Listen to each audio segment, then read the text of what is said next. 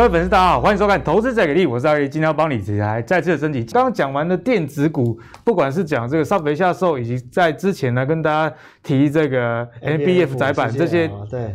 题材之后呢，接下来要回到生意了啊。OK，今天队长，你不要以为之后队长愿望都会攻电子股，队长其实对产业，既然叫产业队长，是，是，是每一个产业都可以一一破解了，好不好？是。那台湾最近爆发这个疫情嘛，那我们也关注到这个英国。哎，其实英国虽然有在打疫苗，但是有这个印度变种的这个病毒叫 Delta。那根据统计啊，这 Delta。得的人如果万一死掉，其实有三成的人原本已经打过疫苗了，已经打完两剂了哦。所以显然了，这个防疫好像也不是疫苗打完就天下太平的这样的事情。那台湾呢，虽然现在还没有疫苗，不过政府也即将在眼里这个开放大家居家哦，做一个快筛，因为你有症状的话，至少先把自己隔离起来哈，保护整个族群啊。那所以相关的防疫概念股有哪一些呢？也帮大家整理了哦。在疫苗部分，大家就比较熟啊，有像是高端啊。那在于这个检测部分也有这个保利，以及在这个药物相关的方面，其实呢，在生技股现在算是得到市场上重新的关注了。但是这么多股票热热等，那防疫概念股该怎么选，以及疫苗该怎么看？今天队长在我们都是最给力有一个详细的解析。OK 哦，那我想这个部分呢，一样摸听转金条哈，我挑两档哈，一档是郭董入主的台康生，台康哦，那台康是六五八九。那第二个是这个四九七六泰博还是四九多少？四七三六，抱歉啊，我挑台康生跟泰博两档哦。嗯。那台康生六五八九，其实呢，这个老朋友都知道哈，去年这个去年十二月还是十月哈，我亲自带团去拜访台康生。嗯嗯。那台康生的刘总经理跟我们详细的说了他今年的一个展望。那所有的疫苗上游的这个所谓使用的这个上游的这个抗体啊，都是找他。那当然，台康生现在已经涨到一百六、一百多了啊。去年我去拜访的时候才四十几，所以我觉得大家在这边也稍安勿躁哦。你等待下一阶段，例如说他现在帮郭董去买 BNT，这个下一个阶段的一个有没有拉回？那第二部分呢？我觉得当然也也踩一下刹车啊，不是所有疫苗都能看啊。例如说高差。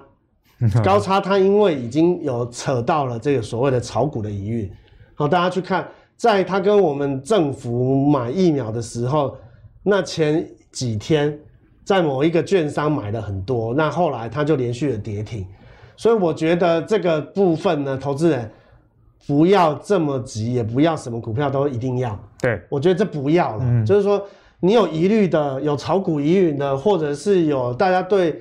打我们台湾疫苗有疑虑，我们不讲政治，我要讲的是，当然这个东西只要有疑虑，股价反映的是未来的预期。不对，当未来的预期有一点点杂音了，其实你说我讲实话，我们就讲群创跟友达基本面不好吗？群创一月赚一第一季赚一块，今年赚三块多，股价已经跌到快十九了呢。啊，这个东西不是说不好，是大家开始觉得说，哎，报价。然后大家走出门了，美国人买电视买少了，嗯哼，所以最好的时候有时候是涨在题材，盘在营收，跌在获利。这句是队长今天第二步。跌在获利哦，要记得哦。嗯，涨在题材，盘在营收，跌在，当然有时候获利出来更好会涨哦。但是这这个顺口溜是有时候散户比较没听过的哈，大家可以抄一下。涨在题材，盘在营收，跌在获利，跌在获利。那高端有一点这个样子啊，它也还没有营收，那只是说我要讲的是它的。预期性有一点问问题，嗯、我我认为大家不要拿自己的钱去开玩笑，我们也不唱衰这个东西啊。那我讲一个重点哈，台湾是要发展的，只是不要急着打了。哦，那打什么好？我们回过头来啊，讲泰博之前讲一下打什么好。我跟大家讲哦，疫苗有三种。那呃，队长因为也跑过生计两年，好，所以我我当然不是所有产业都很熟了，但是有一些东西我是问得到的。那总共有三种，第一种叫做 mRNA 的病毒，蒙德纳跟辉瑞是属于 mRNA 的病毒。第二种病毒呢，叫做所谓的 DNA 的腺病毒载体，就是 AZ 跟 Johnson Johnson 这两个是 DNA 的病毒。那 Novavax 就是刚刚阿格力讲到的哈，这个是蛋白质的病毒。这三种病毒呢，我简单跟大家科普一下，这是病毒的样子。外面这个叫做棘刺蛋白，这个等一下我们会讲到哈。等下蛋白质病毒就是用这个它的桨，里面的这个叫做核糖核酸是 RNA，所以你抽这个核糖核酸出来，抽出来，或者是把它复制，然后呢放到所谓的 lipose，lipose 叫做腺那个这个 lipose 的 lipose 的微子体，lipose 的中文叫微子体哈。第一个我们就先讲抽出来的，好，抽出来这个东西我们简单讲哈。叫做金城武的照片，金城武的照片，因为怎么怎么举例呢？因为我我总是喜欢用让大家举例能够知道哈。金城武就是病毒，好了，消灭病毒只有两种方法，第一种是路上的是警察，遇到军那遇到真正打仗的是不是要呼叫军人？对，所以这个是 B 细胞跟 T 细胞，这个叫引发的免疫反应。嗯哼好，问一下阿格力，很多人来攻击我们国家了，就要叫军人嘛？对，好，所以叫军人啊，这个后面叫做免疫反应。好。那谁来？你来认证这个病毒？例如说金城武长什么样子？只有两种方式，一种呢叫做减活病毒，就是现在大陆在打的科兴跟国药。嗯哼。减活呢，就是把金城武揍的鼻青脸肿。对，鼻青脸肿，爸爸妈妈认不出来，然后丢到你身体里啊，因为他已经受伤了，所以你对他是有一点可以轻易把他撂，轻易把他撂倒。对，免疫反应，所以这叫做减活病毒或者是灭活病毒，把金城武揍的鼻青脸肿。这个东西在大陆，如果大家。愿意去大陆打，WHO 也有通过大陆的两款，哦，国国药跟科兴。嗯、那我自己在大陆台商的朋友，他们也打了，啊，因为这个东西打得鼻青脸肿，所以基本上副作用很低。嗯好所以这个部分为什么现在很多人买飞机票去美国、去中国哦？这个东西平常心说，我我没有我没有颜色哦，WHO 认定，WHO 没有认定，那、啊、你就不要打，OK？你不要说这个电台卖药乱打、哦。所以第二个。除了 WHO 认定，你可以问阿格力，因为阿格力是生技专家。对，我可给我。对，好了，我等下会讲我最想打哪一个病毒。好，以后我们一定可以挑，因为我们台湾不是没有钱。对，我在这边大胆预言哈，两个月之后，台湾的疫苗满天飞。嗯哼。好啊，如果我讲错也没有关系，就三半年不来就好了。好，这边不能拿我怎么样嘛，对不对？好，但我要我要讲哦，我勇敢讲，错与对，给大家去做公平。对啊，就参考。好，所以刚刚讲。你把这个抽出来复制，放到 lipose，lipose 叫做微子体。那微子体呢，其实就是你透过这个东西把金城武的照片送到你身体里面。微子体它是有一点像是说，你可以控制它几个小时之后才发发出来。所以你这个打到身体里面呢，那但是它很娇贵。所以你看哦，蒙德纳跟辉瑞是属于 mRNA，然后呢，这个东西需要有这个微子体叫 lipose 去承载它。有的是负七十度，有的是负二十度。这个东西我讲大家都已经觉得它很好了，我就不多说。那这两个哈，你说哪一个比较好？我跟你讲哈，这个故事都一样，两个人是师承一脉，都是咏春拳，都咏春的。对对，所以你 不用再跟我讨论谁好哈。蒙德纳是美国哈哈哈哈佛大学、嗯、，OK。那这个辉瑞是 BioTech，大家都知道 BNT 嘛哈、嗯、，BNT。是德国，你说德国跟美国怎么会是同一两个人的师傅同一个？你谈硕士、博士，你知吗？对啊。老师，老师同一个，就指导教授都是一个匈牙利人哦，应该是犹太人还是匈牙利匈牙利国的？他指导这两组人，当然一组回到德国 BNT，德国也是欧盟最大国嘛，啊、一组留在哈佛，所以这两个在我来讲技术是一样的。感宽杰老师，感宽杰老师好像有代号，但是他们的技术。比较新，在这个世界上大概才三十年，所以技术新真的比较好吗？车子可以哦，手机可以哦，新的都比较好，打到你身体里面、嗯、小心哦。所以这件事情，我认为还要再挑的话，蒙德纳又比辉瑞好。嗯哼，第一个辉瑞最早拿到，可是辉瑞不是最早拿到，不是最好，十二月三十号就拿到 W。对啊，错，他那时候的二期只做美国，病毒没有变种。嗯，说病毒没有变种哎、欸，啊，我当然后期做出来数字比较丑。对、啊，你说蒙德纳保护力好像九十三，辉瑞九十八，啊，你前面的样本数都是只有美国，所以这个东西新不是好，越后面出来也许是越好，给大家一个 upside down 哦，重新去思考一下，辉瑞全部都做美国，没有印度，没有英国哎、欸，所以我觉得蒙德纳又比辉瑞好，这是第一个。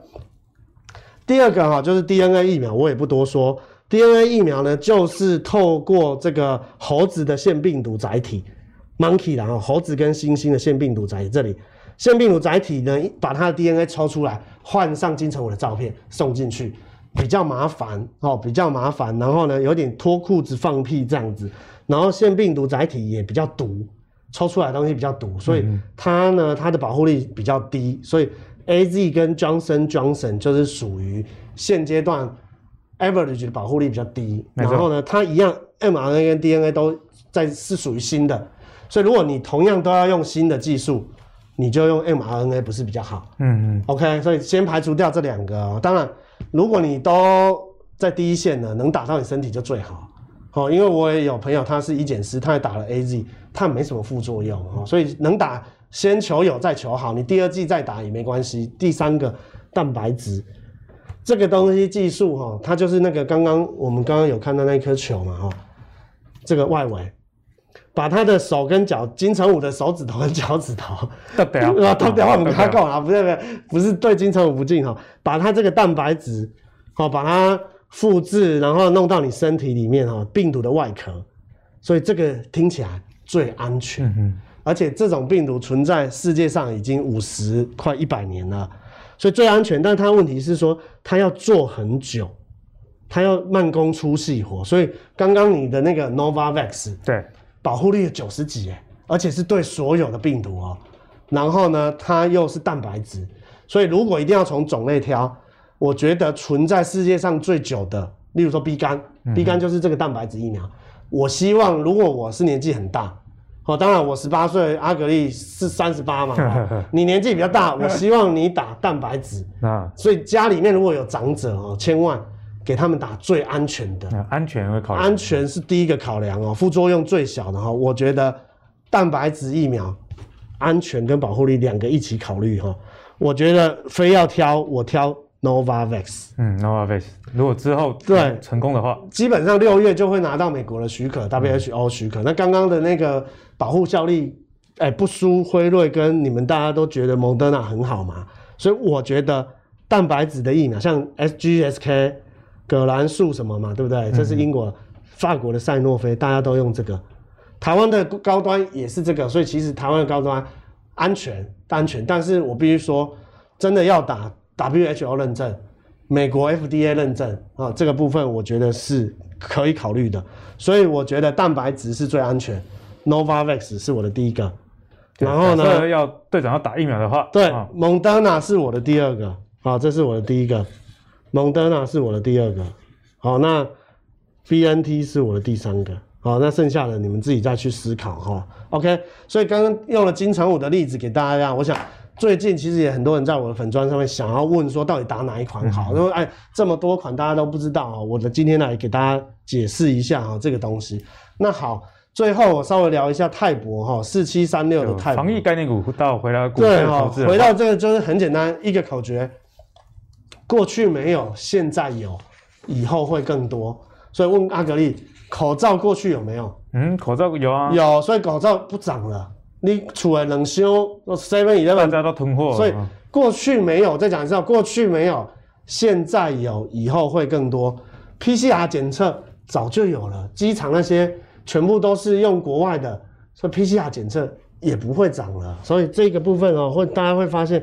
为什么 A、B、C 哦？为什么那一些这个太那个那个什么有一个海洋什么海洋的呃做 PCR 瑞基海洋对，谢谢哈，那些都不会涨了，因为 PCR 已经都被国外了，反而台湾吃得到的是国内的这个，例如说我讲泰博跟宝林，他们就是属于快筛，嗯哼，快筛过去没有，现在有，全台湾我查过哈，已经接近四十个快筛站。万华有四个，万华有四个，那陆陆续续有。然后呢，企业快筛上个礼拜才开放，第一间是富邦，再来，我认为竹科也会开放。问一下阿格力，你是台积电、晶圆店哈？快筛这几年能大靠告我这开了，冷开了题啊，对，没有错哦。所以你看啊，其实大家要去思考一件事情，泰博的董事长最近有上新闻，泰博第一个他是医材的龙头，我们来这个。开大门找大路，研究好的公司，对，它是龙头，它也是快筛龙头，也是血氧机的龙头。我快速讲完哈，他董事长说什么？快筛是没有健保的，可是各个县市政府、各个企业全部都买，就算快筛有伪阴性、伪阳性，还是要测啊。对啊，啊，不然你不测，我这个东西，而且我我我认为哈，这个泰普董事长讲的很好一句话，保护人命。急诊室的医生哦，哈，我相信阿格力也认识很多医生，人来了每个都咳嗽，拜托先快筛。不然怎么办？对，不然医生送回去四个小时啊、喔，那个、送回去 PCR 四个小时，那个用听的用什么都没有用了。先快筛，我跟大家讲，快的话哈，跟验孕棒一样哈，不用五分钟，病毒浓度越高，那个两条线越红，不用五分钟哈，最慢最慢，你病毒很少啊，你这个 C 那个什么这个 PT 值还是 CT 值，你病毒浓剂量很低哈，你最最慢你等五分钟就好。嗯嗯，急诊室医生每个人都觉得很安心。因为他一两条线，请你赶快就送走了。对，你等到 PCR 回来四个小时，医生都不知道跟他喝几杯咖啡了。所以这个部分大家特别去研究哈。那当然，我们今天的时间有限哈，大家一起来快速的看。他去年哈，他去年赚十七块，配十一块，现在股价回到两百多，有拉回啊，回到两百多，基本上殖利率有五趴。龙头，然后呢，第一季又赚五块多。六月呃五月营收 Y O Y 衰退，为什么衰退？去年四五月那个额温枪卖超好，嗯嗯，那现在呢？它快筛四季可能六月七月才会好，所以我讲一个重点就是它过去没有，现在有，以后会更多。那我们讲台大，哎、欸，立业母校了哈，台大医院哈，它用的就是泰博的。好，卫福部陈时中部长没有错了吧？他们跟澎湖买快筛试剂，泰博的，嗯，泰博的。OK，所以这个部分哈。泰博有先捐一些给新北跟这个跟这个台北哈，三个泰博三宝，额温枪大家都知道，快筛试剂、血氧机，血氧机它的产线哈也是台湾第一大，目前缺货，快乐缺氧了哈，大家去 Google 一下哈，所以现阶段哈在快筛这一块，快筛这一块哈，它有两千七百个案例，大家最怕快筛是伪阴伪阳性嘛，对，前一阵子不是什么文化大学。还是什么一电视有没有？全部测，全部，然后结果过几天测出来又有人本来没有变成有，有又变成阴转阳，阳转阴。他的这个两千七百例，你看亚东医院四百例，台大一千五百例，没有伪阴伪阳，就是跟 PCR 验证之后很准呐、啊。平常心说，你真的要买快筛，我觉得你不要，因为这个东西两百多块嘛，三百多块，你不要差那五十块、三十块。一步到位买最好的，对，你为什么你还要把你自己置于这个凶险之地呢？对，好，这个东西就是这样。好，所以最后哈，泰博我来给大家试算哈。当然现在哈五块美金，好，这出给政府的比较便宜哈，你自己去市场上买哈，企业去买哈，一个大概要两百七十五块，那一盒了哈。刚刚给大家看这一盒，好，我自己也有开箱过哈，这一盒六千多，六千五，二十人份。嗯，所以一就是三百多块，我这边很保守的算，一一一一一呃，这叫什么？一季一个快筛一百四十五，三百万剂啊，他一个月可以做三百万剂，四亿多，四亿多，你自己去抓一个净利率，这个当然可以动态调整哈。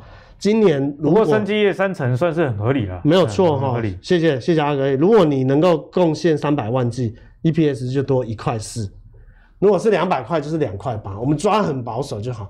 这个三块加上去，它本来今年大家估十七块，哎，往上加上去就开始有人估。你看这个 EPS 这里啊，两百零九上修到两百六十二，EPS 多多贡献五块。好，所以这个部分给大家参考啊，这个是统一投顾呢，他认为今年本来是十七块，他一次就增加六块。嗯哼，好，这个部分给大家参考。当然。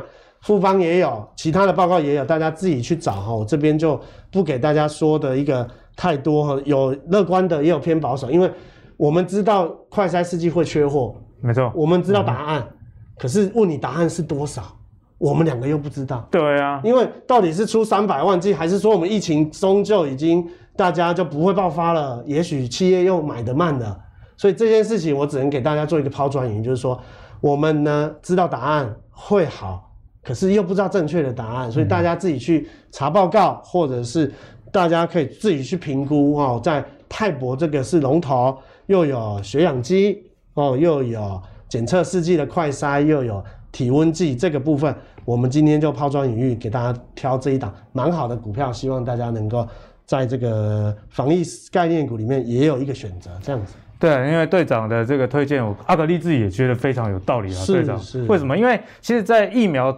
疫苗通常是这个根治疾病最彻底的方式，所以大家对于这个股价也寄予厚望。可是我们回到商业上来说了，队长啊，你打一次疫苗啊，一个人如果这个疫苗真的有用啊，你就打完那两剂之后就不用打了。然后理论上大家希望看到是这样，可是你快筛，哎，一个人可能用不止一次哦。没错，哎，像我学长他是长跑医院，他就跟我说啊。他每个礼拜都要快筛一次，是因为他自己属于高危险群嘛。完全正确。那你看嘛，一剂假设队长说两百，那你筛个十次，那就两千的，就比疫苗还要贵。没有错，没有错，这个产值是很大的。对啊，所以大家在这个防疫概念股上，不要把这个呃，对于疾病根治的最好的方式跟这个商业模式扯在一起。放 idea 哎，这个我也吸收起来，然后我顺便也补充，阿哥讲很对。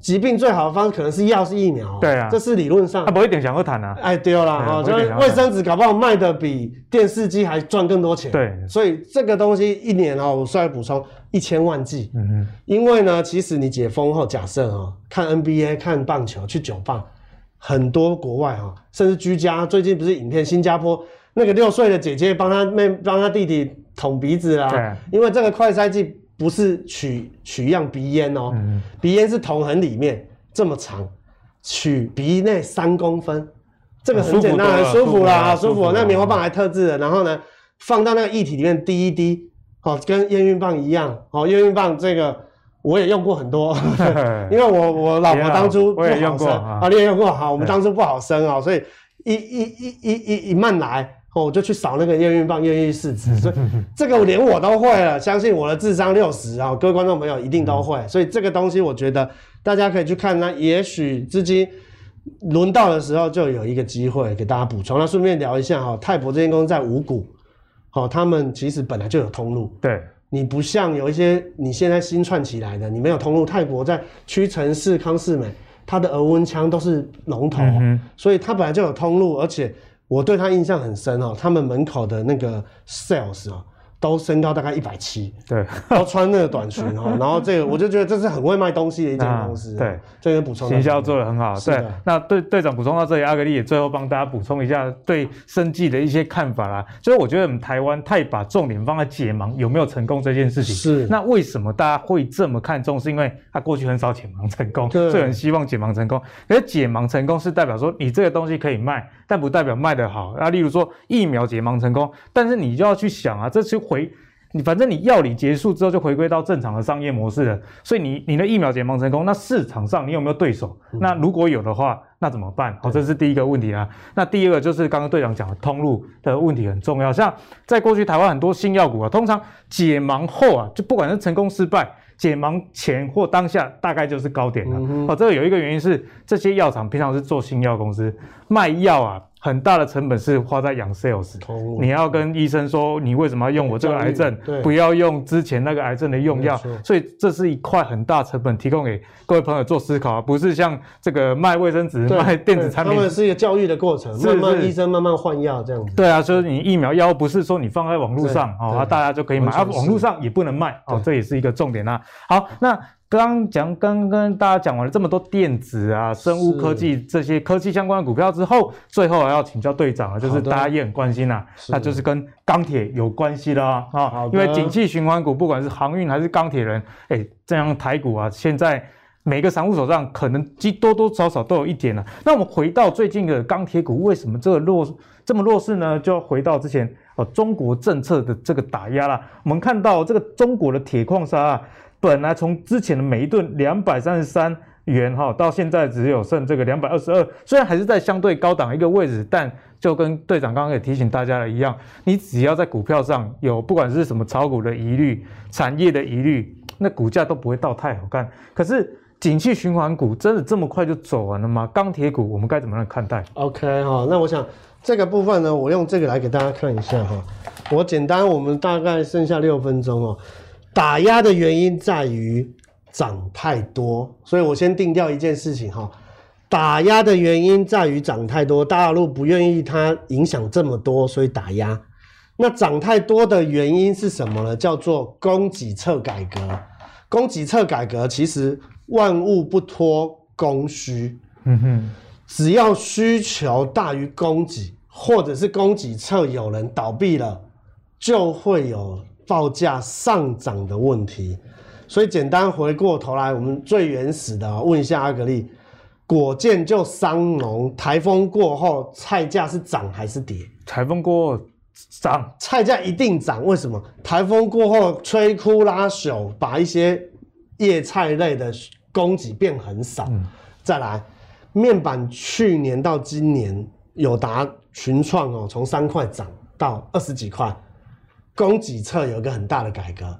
前一年大同集团的华映做面板的倒掉了，退出市场，退出市场了。好，再来，三星在七年前、八年前，尔必达日本的尔必达倒掉，台湾的茂达倒掉，从此以后三国鼎立，海力士、三星、美光、华亚科，那茂力晶那时候也倒掉。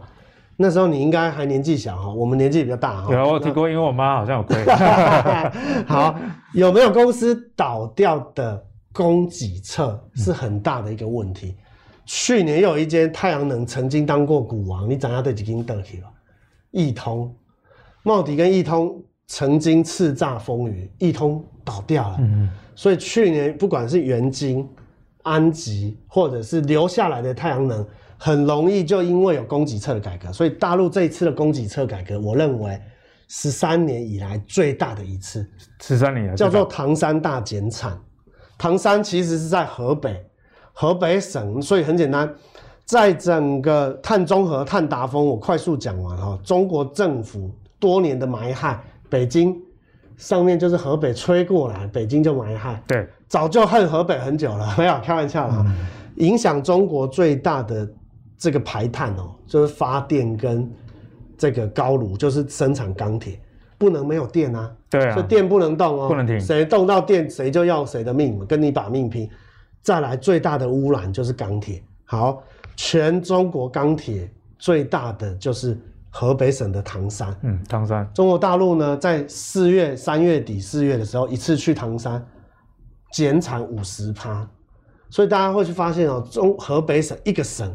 它生产的钢铁就比印度跟美国还多，然后一个省就比印度跟美国。因为大陆本来就是世界工厂啊，大陆这个东西，所以整个唐山大减产之后啊，钢价这样子喷，所以回归到一个重点哈，只要碳中和、碳达峰的的趋势是对的，那后来喷了之后，四千多个人失业啊，他们就去跟政府抗议说，不是抗议，好好说，不要这样子力道放缓。后来他又把这个力道，主要本来五十嘛。放缓说好，那你减产三十，可是很多高炉厂已经关了，这个是趋势，所以它减产，然后又它放宽了嘛，然后又下来，可是为什么又涨了呢？嗯、所以我我建议大家看三个市场，第一个中国大陆，你说打压，你要看长还是看短？打压的原因是因为涨太多才打压，就是像台湾打房一样，一样，对对对，所以完全正确哦，谢谢你的例子，所以中国大陆的供给侧改革是存在的趋势在。美国十年了没有做过铁公鸡、铁路基础建设 subway 啊！如果你去过纽约，发现它那个地下铁瓦估的瓦估，这一次拜 Joe Biden 他要砸两兆，美国的钢铁，所以大家去看哦，这一阵子铁矿砂在跌，你去看大陆的宝钢、首钢都有跌，美国的纽科钢铁、美国铝业、美国钢铁道琼的指数、嗯、跟神经病一样，头也不回。变了心的女友回不来了，不好笑，回不来了，跟打出去的红不让一样，再也回不来。看我们台湾，台湾看什么很简单，你能够掌握就是基本面哦。台湾的房地产，台湾的厂房，台湾的车市，或者是台湾的内需，所以很简单，三个市场。大陆是因为涨多修正，最近又开始在涨。美国也很好，基础建设，台湾就跟这几个国家一起。那我们的报价又相对的比别人低，所以这个东西我做一个结论哈，做一个结论，基本上呢，供给侧的改革，长期需求展望是加的，好，这部分大家自己去看。再来，基础建设、汽车营建，其实很简单哈。钢呢，其实只有两个东西，等下我会讲哈。这个我们先把这里看完。中国出钢有结构性的改变，结构性的改变哦。那再来。铁矿砂因为中国跟澳洲吵来吵去，所以铁矿砂的价格跌，结果钢价不跌。我跟大家说哈，这个东西叫做超额利润。嗯嗯，星巴克每次涨价，seven 涨价就说咖啡豆涨，咖啡豆涨，所以我成本叠加。啊，咖啡豆跌的时候，你又没有都没有，就是价格僵固性啊，这个完全是正确。但你看到咖啡豆涨，咖啡涨，这成本叠加赚合理的利润。如果咖啡豆跌，然后呢，它的咖啡又涨，要求这叫超额利润，在今年下半年就会发生，就是铁矿砂它不会再涨，因为大陆关了高炉，高炉用铁矿砂，所以铁矿砂其实有可能会缓跌。这是这个是元大投顾的报告，跟我的看法是一样。可是钢价因为基础建设，因为所有的这个你减产了嘛，嗯、我刚刚说了高丽菜减产了，价格一定涨，所以钢价会涨，结果呢？铁矿砂反而缓跌，所以我最后讲六个字给大家当做口诀哈。第一个，你如果要看高炉炼钢，你就看中钢、中红叫新光钢，叫中红新、中鸿新、中红新哈。你要看电炉炼钢钢筋哈，你看东风海，北部是东钢，嗯，中部是风兴，小港是海光。所以很简单，第一个高炉炼钢，台湾只有一个高炉厂，一个高炉的一贯厂哈。中钢有四座高炉，就是中钢没有别的。对。那中钢做八十五 percent 的扁钢坯，扁钢坯做冷轧跟热轧，所以中红做冷轧跟热轧。往下的裁切是新光钢，这个部分这一挂叫做中红新。中红新，你要看的是这一挂的话，因为大陆关的是这个嘛，哈，所以这一挂的成本是煤跟铁矿砂。下一挂是什么？中钢有十五 percent 是做大钢坯变小钢胚，电炉也可以做小钢胚，所以这个东西做钢筋跟。H 型钢，它有地域性，这跟盖房子一样，盖房子用很多钢筋，所以东部的厂房用东钢二零零六，中部在后里用二零一五的丰兴，南部在小港叫做二零三八的海光。对，所以我说东风海是，如果你认同我们台湾的房地产厂办钢筋的状况，像东钢哈，去年今年有可能赚五块，还减资配三块多。对。丰兴也赚五块多哦，海光公告第一季哈，呃，公告四月单月赚零点三六，哦，好多哦。好，那我们回到中钢，如果你喜欢的是中钢哈，你就看中钢跟中航，中钢的获利是十三年来新高。好，所以如果你获利从零七年、零八那时候是北京奥运，已经沉潜了十三年，就跟航运一样，航运是一开张不开张则一开张就涨了，就十年没涨了。嗯所以我觉得钢铁哦，钢铁相对于航运还没有那么夸张。那如果你觉得钢铁的产业方面哈，中红新跟东风海给大家参考。那最后我有带一个影片哦，是我去这个去北南部南部拜访海光的那个影片，它门口的那个嗯这个影片哈，大家会看得到哈。你看整台排队进去，它的原料钢筋厂原料是废铁，对。好，废铁一车一车进去，排队排干呢？这，你就知道哈，这个钢价的状况有多好了哈。这钢价状况有多好，所以今天带来了这个好的股票跟影片，然后钢铁的部分，我们抛砖引玉给大家去从高炉炼钢跟电炉炼钢做。好，不同的一个逻辑跟思考，给大家来做一个产业的分析，这样。好，今天真的是不愧是产业队长啊！好，产业最强真的是呃浪不是浪得虚名，因为今天我们从这个 ABF 窄板，以及到这个生物科技，再到我们中间过程还有晶圆，那最后到钢铁哦。各行各业队长不不的啦，谢谢，但是都是很有逻辑的跟大家去做一个陈述。那我觉得这一集的影片也值得大家看个三次四次 都不回过，啊，因为内容比较满。那我相信呢，大家的收获也是非常的多。好，那如果你喜欢阿格力的投资最给力，以及喜欢产业队长章节的话，请记得啊，在下面留言。